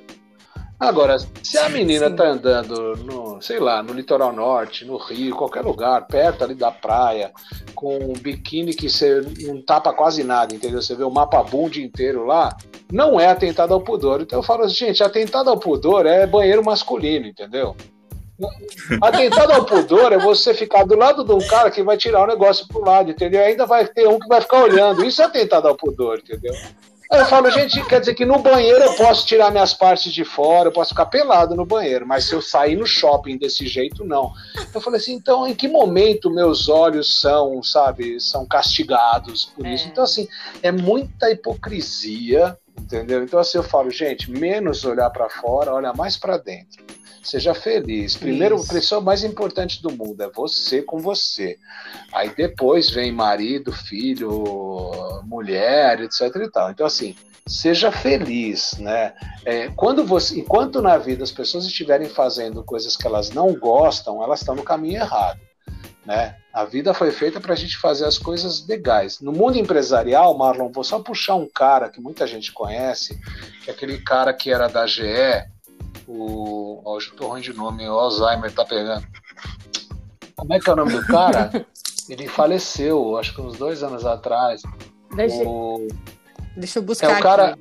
É, é um americano. Nossa, vai, busca aí no Gugão aí. No pai Google Jogun. É. Nossa. o... o criador? Foi o criador da GE? Fala o nome dele. Não, não é o criador da GE. É um empresário que ele. Ele foi ah, um tá. empresário tá. da GE. Gente, como é? Bom, enfim. O cara, deixa eu só reforçar Fala. aqui que tem um momento que a, que a Flávia me agradeceu por uma coisa que você disse, um graças a Deus ali que você soltou. Ah, eu achei que fosse ele. Não, não. não a voz confundiu.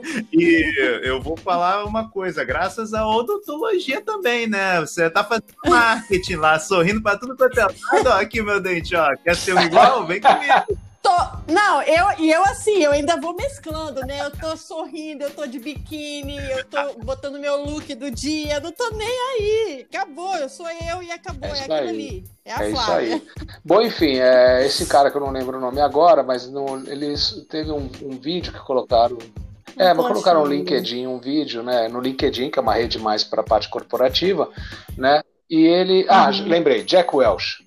Jack Welch. Hum. Jack Welch. Aí ele vira, ele, ele fala, tem quatro minutos de vídeo, ele fala, você tem que ser um. Ele fala de um CFO, que é o Chief for Fun, é o chefe do bom divertimento. Ele, ele fala, um cara que é super reconhecido, né? Meu, você tem que ser feliz, você tá, tem que ser divertido trabalhar. Então, assim, não interessa se é homem, se é mulher, se é japonês, se é índio, se é negro, se é branco, se é azul, se é verde, se é marciano. Gente, assim, a gente precisa ter uma coisa. Primeiro, o ser humano não é, não, é assim, as pessoas têm que pasteurizar menos, né? menos, menos achar que todo mundo é igual. Ninguém é igual. Então, é, esse papo humanista que todos os seres humanos são iguais a ova, não é. Você tem que, é, assim, por exemplo, eu vou falar uma coisa que também é contundente. Se tiver alguém que ouvir, me desculpe. Essa coisa de geração X, Y e Z. Gente, quem uhum. inventou essa bagaça não tinha o que fazer. Não tinha o que fazer.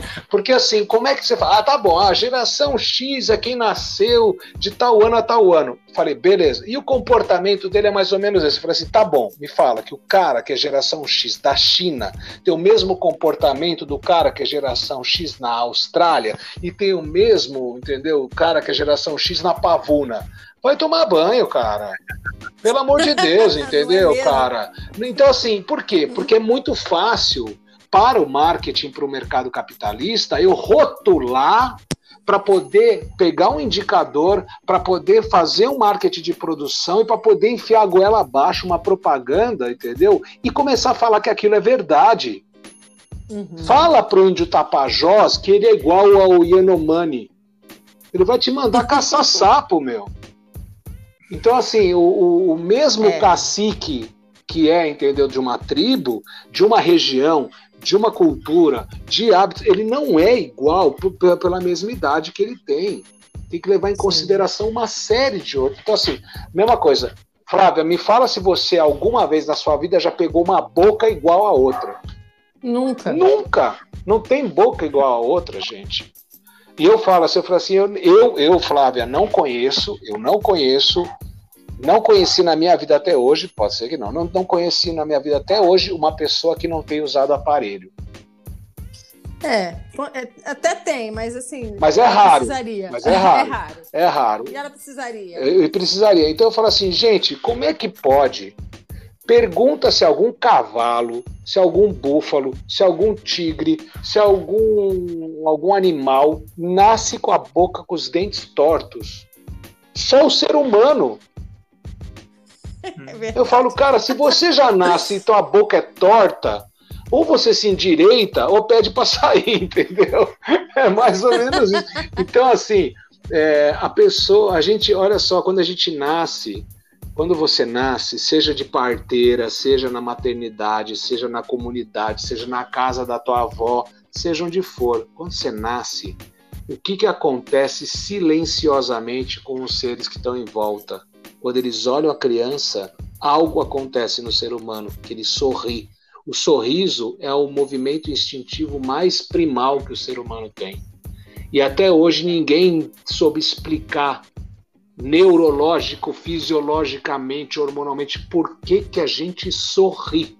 A gente só sabe que quando você sorri, você libera uma série de hormônios, o sua química interna começa a, a entrar num determinado estado e você pode chegar até a rir. Gente, rir. Então, assim, eu, quando eu tive a minha filha, eu fui lá para a maternidade, tô lá na maternidade, daí de manhã acorda, daí estão todas aquelas crianças no berçário, você não sabe de quem é o joelho de quem, né?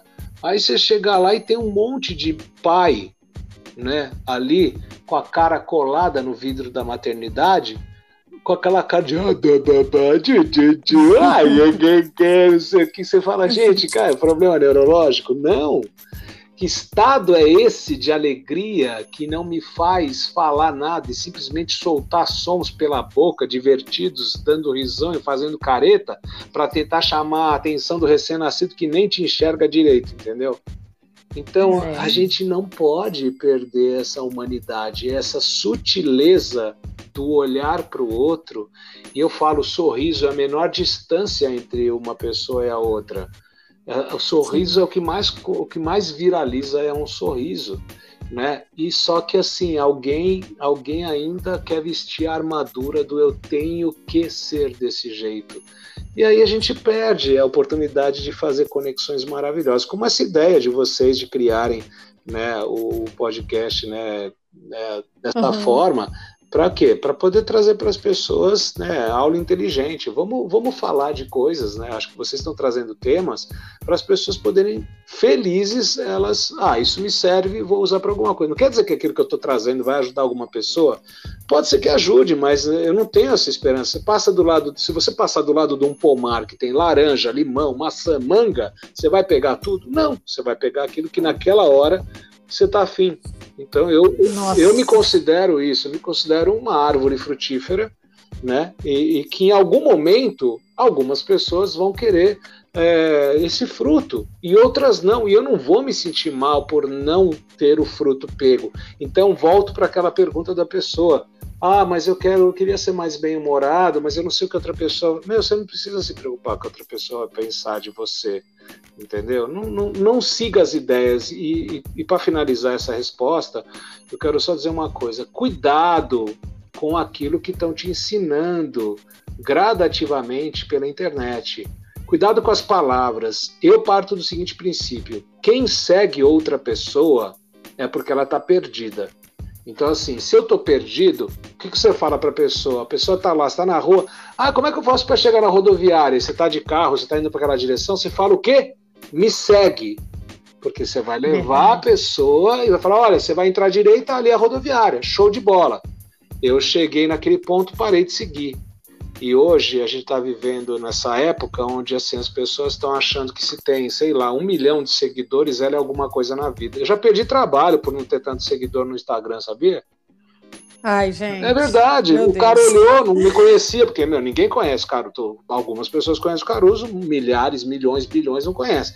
Aí fala assim: ah, Sim. nossa, o cara tem 3 mil seguidores. Ah, esse cara não é famoso grandes coisas, os seguidores, o que então, importa é o trabalho, né? Cara, o engajamento. É, não, então assim, eu não quero eu não quero seguidores, eu quero amigos, eu quero pessoas Isso. que queiram se divertir, eu quero pessoas que estão assim, meu, tá, tá, tá valendo a pena. É, é, legal, vamos se divertir, vamos, vamos falar de coisas legais, vamos falar de coisas altivas, vamos fazer as pessoas ficarem melhor, vamos falar de família, vamos trocar bola, vamos falar como é que a gente pode ter uma família mais bacana, como é que eu posso nutrir os meus amigos. É, Marlon, você está numa realidade aí no Rio de Janeiro e você está em Aracruz em outra, né? Pô, o que, que, é que eu posso trazer a mais aí, né? O que, que eu posso fazer pelas pessoas, né? É, amanhã pode ser que o Marlon esteja num projeto aí, entendeu? E falar assim, pô, Caruso, É, cara, dá para você fazer um vídeo para poder mostrar para essa moçada que tá aqui, sei lá, as crianças. Fala, bora, meu, bora fazer, entender? Porque não é só de dinheiro que a gente vive, né? É, e, meu, faço bem, é o que eu falo, faço bem, que o bem te virá, meu, o bem virá. Não tem, não, tem, não tem mecânica diferente que essa, entendeu? É isso. Incrível, cara. É, é, realmente as nossas perguntas foram muito mais do que bem respondidas. O Caruso, cara, um cara sensacional. A, a Flávia, que é, fez o, o, primeiro convite, né? Ela falou: Nossa, pô, a gente tem que fazer um episódio com Caruso e papapá. e agora os nossos ouvintes estão entendendo um pouquinho do porquê, né? Eu tenho certeza que depois que eles forem uh, te pesquisar sobre você e conhecer melhor, eles vão ter uma ideia ainda mais ampla do quanto você, cara, é um cara realmente diferenciado, claro, com toda a humildade sempre. E então, como é que elas vão te pesquisar, né? Essa é a pergunta. Você pode contar para elas aí, cara, como é que acha você na internet? Claro. Você acha que você toca mais? Eu sou facinho. aí eu sou facinho pra caramba. É o seguinte, né? É, uma vez me falaram, Marlon, que assim, olha, quando você tiver bem conhecido, for bem conhecido, você tem que ter uma secretária, você tem que ter uma pessoa para poder atender o telefone, para o, o, pessoal falar com você, né? Eu falei, mas a secretária depois não vai passar para mim? Eu falei, vai. Então por que, que eu tenho que ter a secretária? É. Deixa a pessoa ligar direto para mim, né? Então, assim, eu, eu, eu, sou um canal aberto, né? Eu, eu, eu falo mesmo, vou falar no ar mesmo. Galera, anota aí o telefone: 011 94100 6808. Repita: 011 94100 6808. Esse é meu WhatsApp, é até quando meu telefone não for uh, retirado da minha mão, será esse, né? Independente das teorias de conspiração, não sei se americano, russo, chinês está me ouvindo também, mas hello, né? O lance é o seguinte, meu, é... eu falo com quem quer falar comigo. Né? Então, assim, é, claro que às vezes eu não consigo responder para todo mundo que me escreve alguma coisa, mas eu, quando, assim, eu falo que quando dá, eu respondo mesmo. Né? Então, assim, esse é o telefone. No Instagram, eu já vou falar de novo esse negócio do contato, mas no Instagram é o arroba Roberto Caruso Oficial aí você vai ver algumas coisas. Já vou avisando que assim, eu não tenho muita publicação, porque eu não fico perdendo tempo na rede.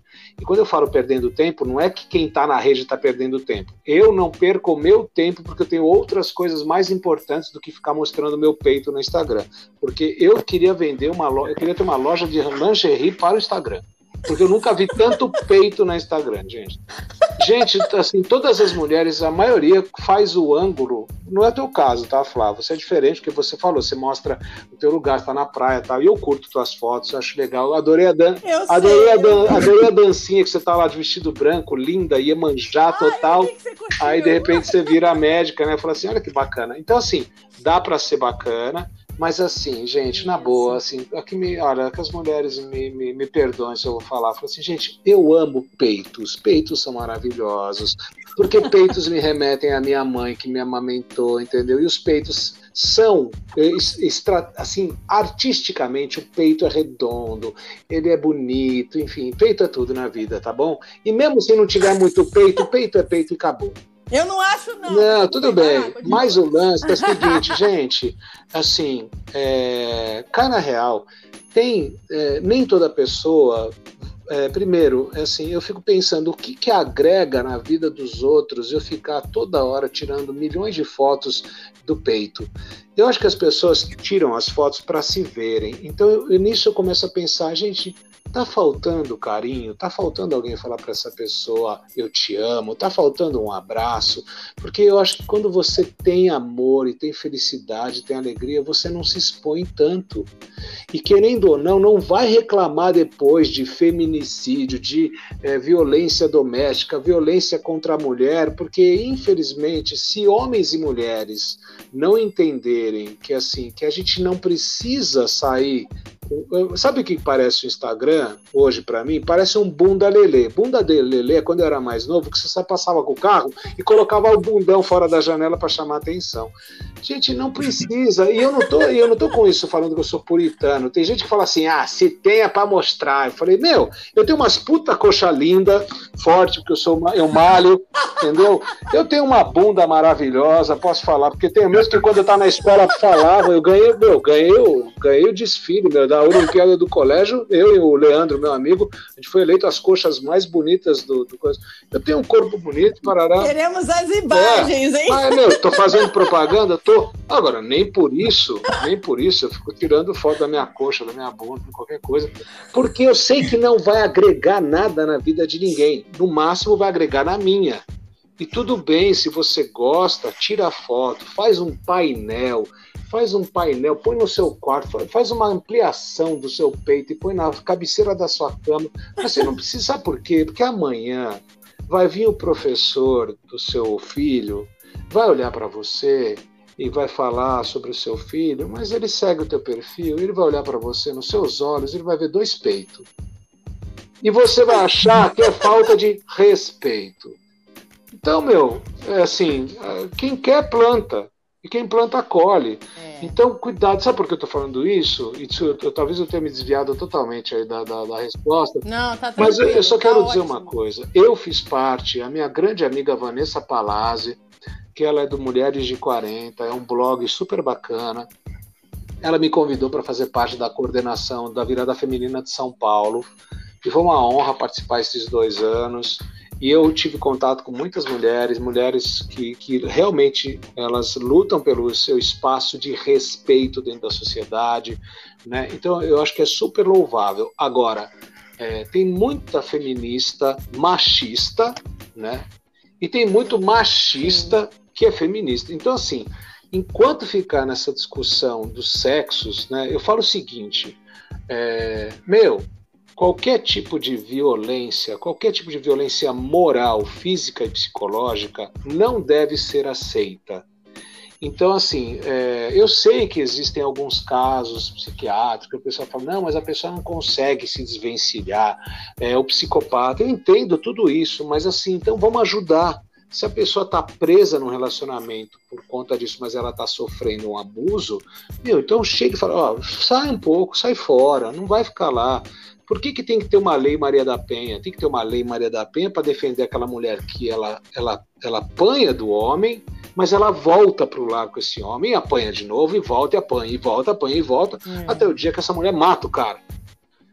Ou, ou vice-versa, entendeu? Então, assim, é, a gente precisa ter um mundo abusivo? Não. O que, que a gente precisa fazer? Humorizar a vida. Eu puxei a sardinha pro meu lado. Bora humorizar para tranquilizar, para ser legal, para ser bacana, né? Acho que a gente precisa realmente ter hoje um apoio de acolhimento muito maior da sociedade toda. Não fique esperando o governo. Meu, tem, hoje você tem várias maneiras, Sim. você tem profissionais excelentes para te ajudarem a lidar, para você ter o quê? Mais saúde, mais bom humor, mais alegria, menos violência, mais orientação. É isso aí, entendeu? E agora, desculpa, eu, eu fugi para esse lado, que eu queria muito falar dessa questão das mulheres, que eu defendo sim a qualidade de vida para homens, mulheres, crianças, idosos, afins, pets, gatos, para- periquitos, papagaios, tartarugas, mundo que é. Eu acho que a gente tem que defender sim a qualidade de vida, né? Mas você me fez uma pergunta de como as pessoas me acham. Então, assim, você me acha nesse telefone que eu falei antes. Se você não ouviu, volta atrás do podcast e, e ouve de novo. e aí, Isso, no Instagram, aí. no Instagram, né, no arroba Roberto Carlos Oficial. E você tem dois, dois endereços de site, que é o www.humorizar.com.br, mas é humorizar sem H, é o mesmo, começa com U. humorizar.com.br, que já está no ar, tem uma tela de descanso lá, tem um vídeo de descanso lá bacana que a gente criou, e tem o robertocaruso.com.br, que você me acha também. É, por que, que eu dou o telefone? Porque tem pessoas que eu não conheço, eu não quero o nome das pessoas, eu não preciso fazer lista dessas pessoas, mas eu, eu fiz isso num evento que teve mais de 160 mil pessoas na internet. Eu falei ao vivo lá do Maxud, eu falei: quem tiver algum problema com bom humor, manda uma mensagem para mim que eu vou tentar te falar alguma coisa legal. E mais de 400, mais de 500 pessoas mandaram mensagem para mim. E ontem, não ontem não, no domingo, Flávia e Marlon. No domingo foi muito legal porque uma pessoa de um evento que eu participei, nesse evento que chamava Data Limite. O Data Limite é um evento para quem tem curiosidade, vai lá no YouTube e coloca Data Limite. Data Limite é um evento que aconteceu por conta de, um, de, um, de uma história do Chico Xavier, que é muito bacana. Eu não vou entrar em detalhes, senão uhum. a gente fica aqui horas falando, mas assim, e teve um evento que o Juliano Posati, da Posati Filmes, criou, que se chamava Data Limite, e reuniu 800 pessoas no Maxud e mais de 160 mil pessoas na internet, foi transmitido ao vivo. E aí eu mandei essa, eu dei meu, abri meu telefone para todo mundo, e aí essas pessoas entraram em contato. Isso foi em 2019, 2019. Nesse domingo, Nossa, nesse domingo, uma pessoa que entrou em contato comigo e tal. Olha só que legal. Ela mandou uma mensagem para mim assim: Oi, Caruso, tudo bem? Ela já tinha se identificado, que ela, ela, ela fez, mandou, mandou uma, várias mensagens. Eu pedi para ela me falar o nome, para não ficar naquele quem é você, psi, psi, ou é moço, é moça, né?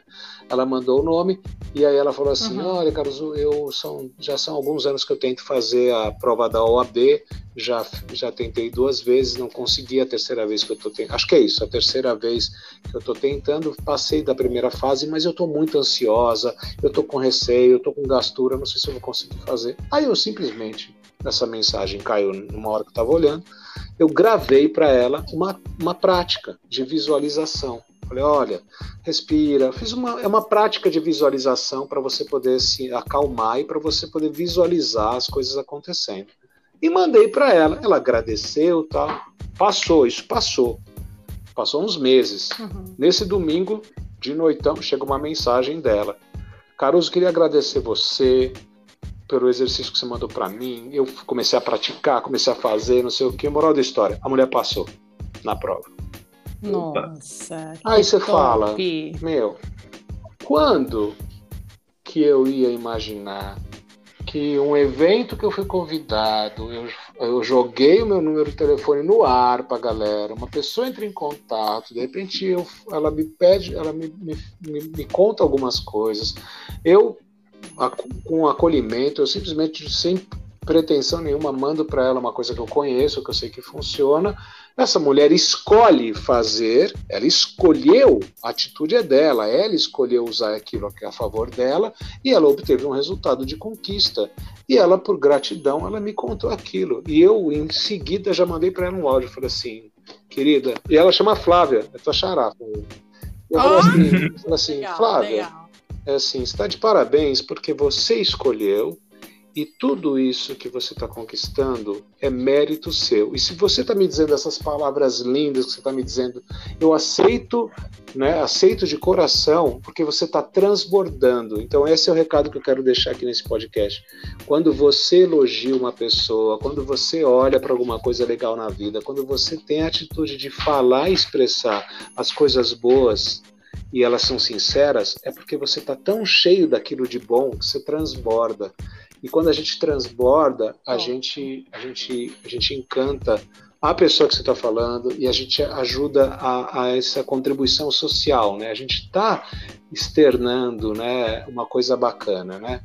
Eu falo que assim, agora eu tenho que usar um pouco da comédia, né? É como se eu tô, assim, tô com gases, aí eu solto um gás daqueles, só que ele é perfumado, gente. Eu estou ajudando, é, um, é, um, é uma contribuição social, não é? Eu tô, tô não é? Com certeza. Imagina, eu vou lançar um, vou pra, agora vai ficar no podcast né, no podcast né, aqui, Aulas Inteligentes, eu falo assim, gente, vamos criar o peido do bem. Né? Bem cheiroso. E... É porque é verdade, gente. Porque, meu, é, vou fazer bem, meu. É isso aí, entendeu? Fragrâncias, Fragrâncias do, do bem. bem. É isso aí, meu. É, meus amigos, ó, é, para os ouvintes aí, agora vocês estão só ouvindo a gente, pode fazer aí se você estiver sozinho, tá? Boa, Marlon, mandou bem, mandou bem, mandou bem. Ele é fera. E, meus amigos, acho que não poderíamos terminar de forma mais humana, de forma mais sincera. Pessoal, sério, é, hoje realmente a gente recebeu uma sei lá, a gente faz geralmente cinco perguntas, mas a gente recebeu 10, 20, 30, para quem está destrinchando esse podcast, vai achar muito mais respostas do que as perguntas que a gente fez. Então, é, você transbordou aqui para a gente esse, seu conhecimento. Eu estou muito grato, muito feliz por você ter aceitado. A gente sabe que na correria, às vezes a agenda não bate, você encontrou um espacinho para dar é, um tempinho da sua vida para a gente. Eu agradeço muito, Caruso. Você deixou uma baita de uma mensagem final. E Flávia, quer dizer mais alguma coisa aqui para a gente encerrar? Que você é nossa, né, aquele brilho no nosso podcast, não pode faltar. Eu só quero agradecer muito o Caruso, né? Ele é uma pessoa que eu admiro demais. Ele já me ajudou muito, ele sabe disso, né? Me ajudou num momento para a gente desenvolver um vídeo que eu estava com muita dificuldade. Então, é, a, minha, a minha gratidão a ele é sempre eterna, ele sabe disso. E é isso, agradeço e, gente, curtam muito esse episódio e compartilhem com o máximo de pessoas que vocês conseguirem, que só tem mensagem boa aqui. Querido, Show de gratidão. bola. Quero só deixar uma frase aí que fique para as pessoas que eu, eu gosto de usar assim, lembrem-se de uma coisa, né, que o sorriso ele liberta e aproxima as pessoas e o riso ele une e fortalece.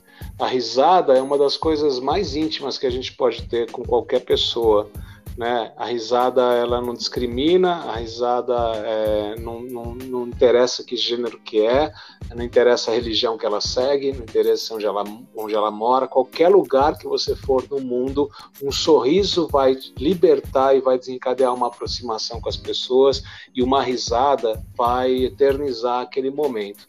Então, o que eu desejo para você que está ouvindo esse podcast, para você, Marlon e Flávia, que me, me, honraram, me deram essa honra do tempo de vocês também, né, que é a mesma coisa, né, que a gente possa, sim, é, despertar é, o coração das pessoas, despertar a coragem, a alegria, a criatividade, né, a generosidade, né, e a gente procurar olhar para a vida de uma maneira muito mais positiva, né? E se pintar uma dificuldade, como você perguntou, que a gente olhe como oportunidade, né?